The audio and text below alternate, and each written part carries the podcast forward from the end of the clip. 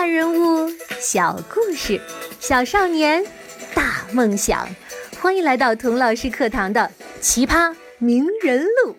你好，我是童老师。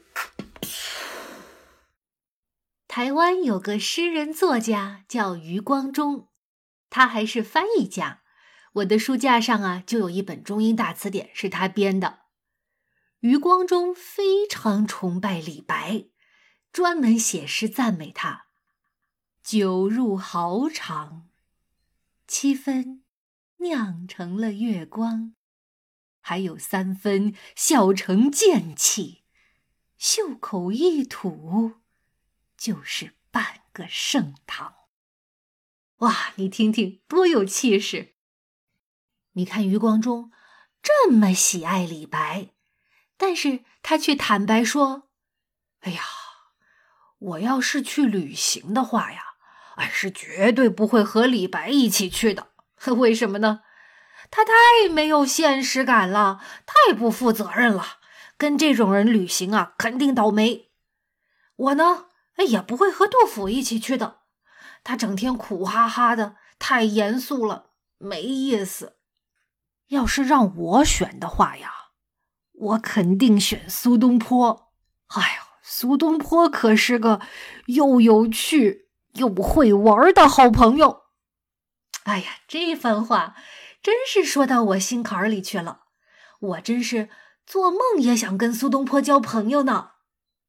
你可能会说了：“哎，童老师，你就继续做梦吧。人家苏东坡大名人、大才子、大学问家，还做过大官，他怎么可能跟你交朋友呢？”哎，你忘了吗？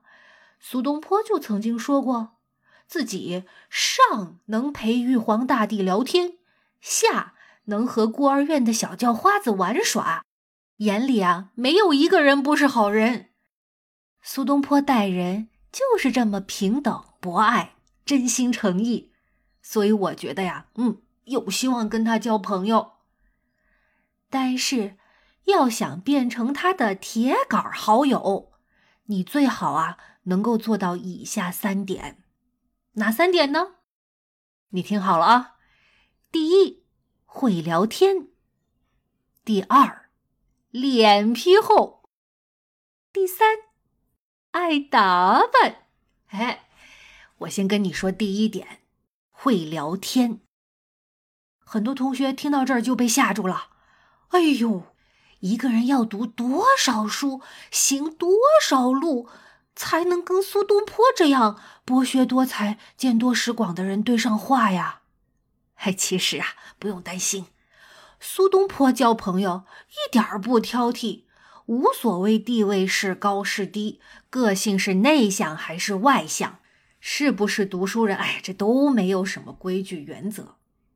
有一次啊，他跟几个人在一起聊天儿。可巧呢，这几个人都是没读过书的庄稼汉，第一次见那么大的官，都非常紧张，又笨嘴拙舌的，也不知道聊些什么。苏东坡一点没有瞧不起他们，就说：“啊，那就讲个鬼故事吧。古时候啊，一到了晚上就黑灯瞎火的，谁不会讲几个鬼故事呢？谁知道？”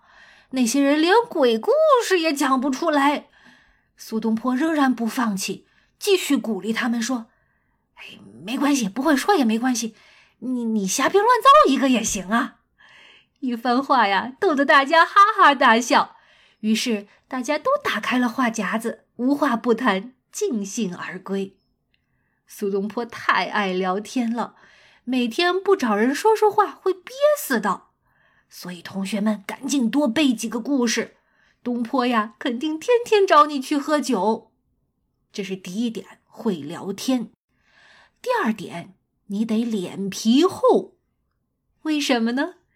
因为啊，他特别喜欢给朋友起外号。嗯，他有个朋友叫陈造，号龙丘居士，哎，也是个爱聊天的。一聊就聊到深更半夜，不想睡觉。陈造的老婆呀，半夜被吵醒了，心里十分不爽，当着客人的面把老公劈头盖脸就一顿臭骂，又把老公啊吓得够呛。苏东坡看到了，嘿嘿一笑，写了首打油诗：“龙丘居士亦可怜，谈空说有夜不眠。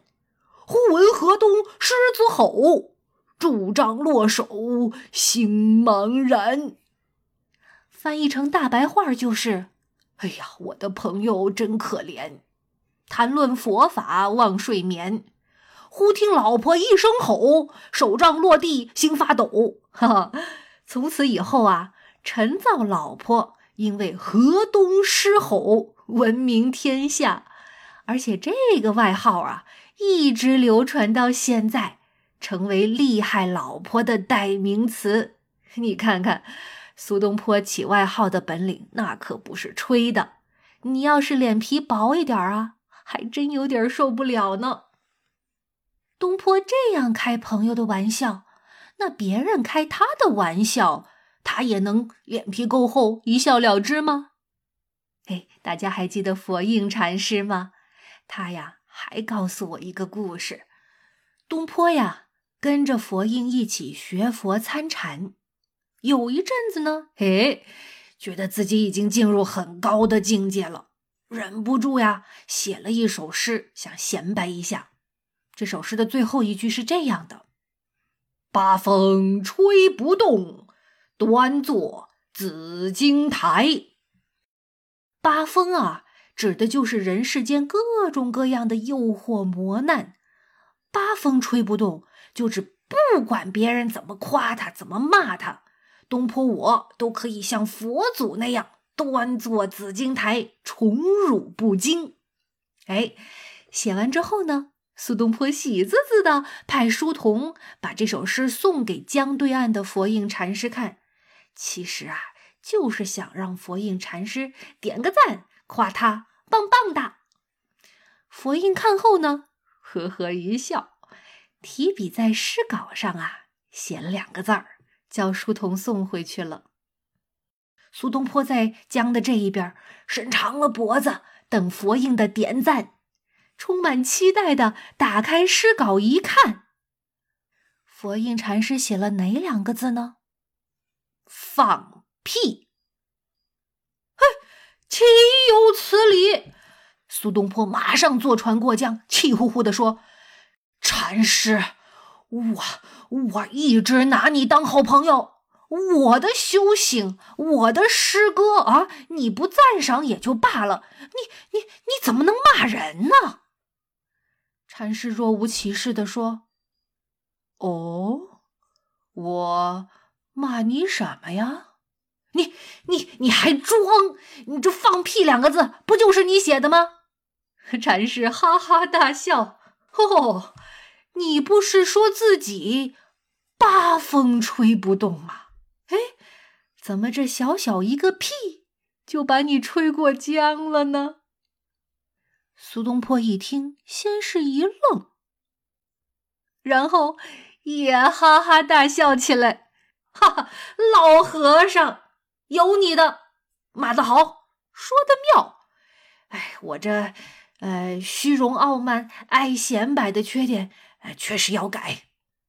你看，苏东坡就是这样，爱开朋友的玩笑，别人开他的玩笑呢，他也能哈哈一笑。有则改之，无则加勉。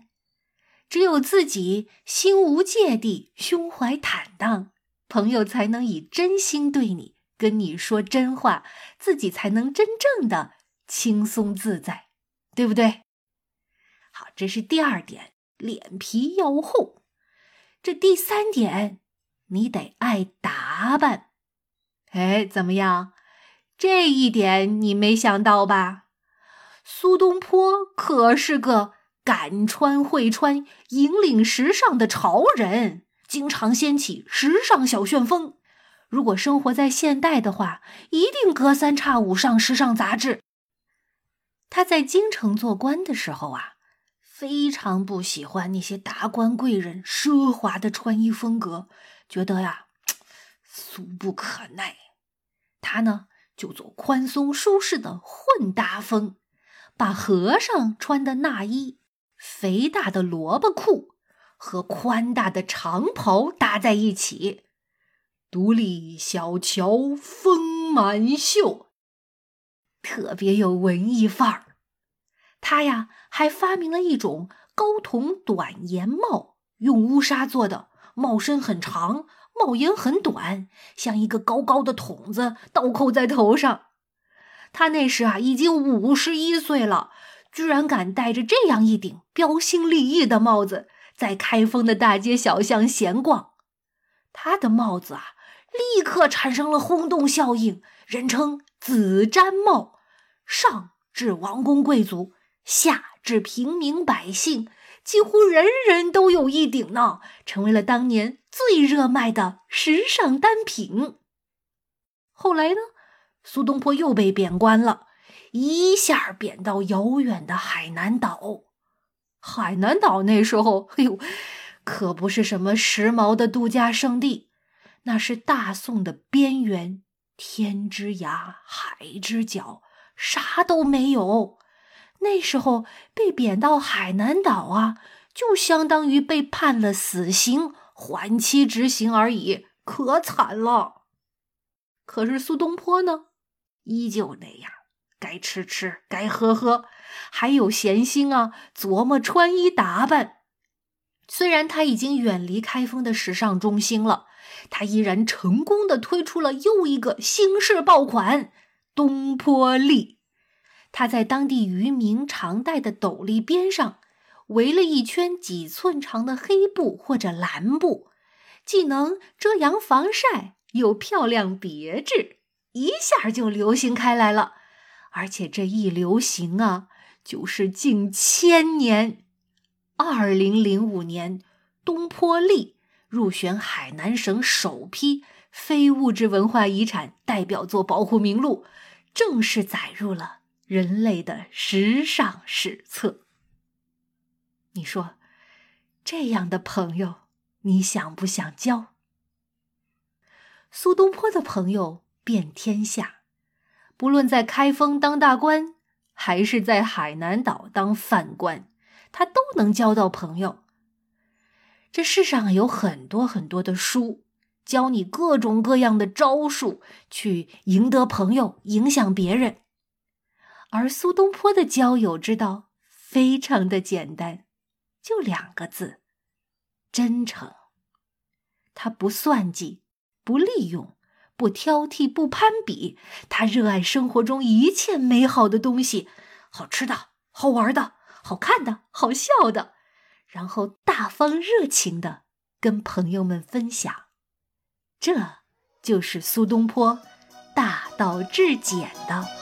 交友之道。找呀找呀找朋友，找到一个好朋友，敬个礼，握握手，你是我的好朋友。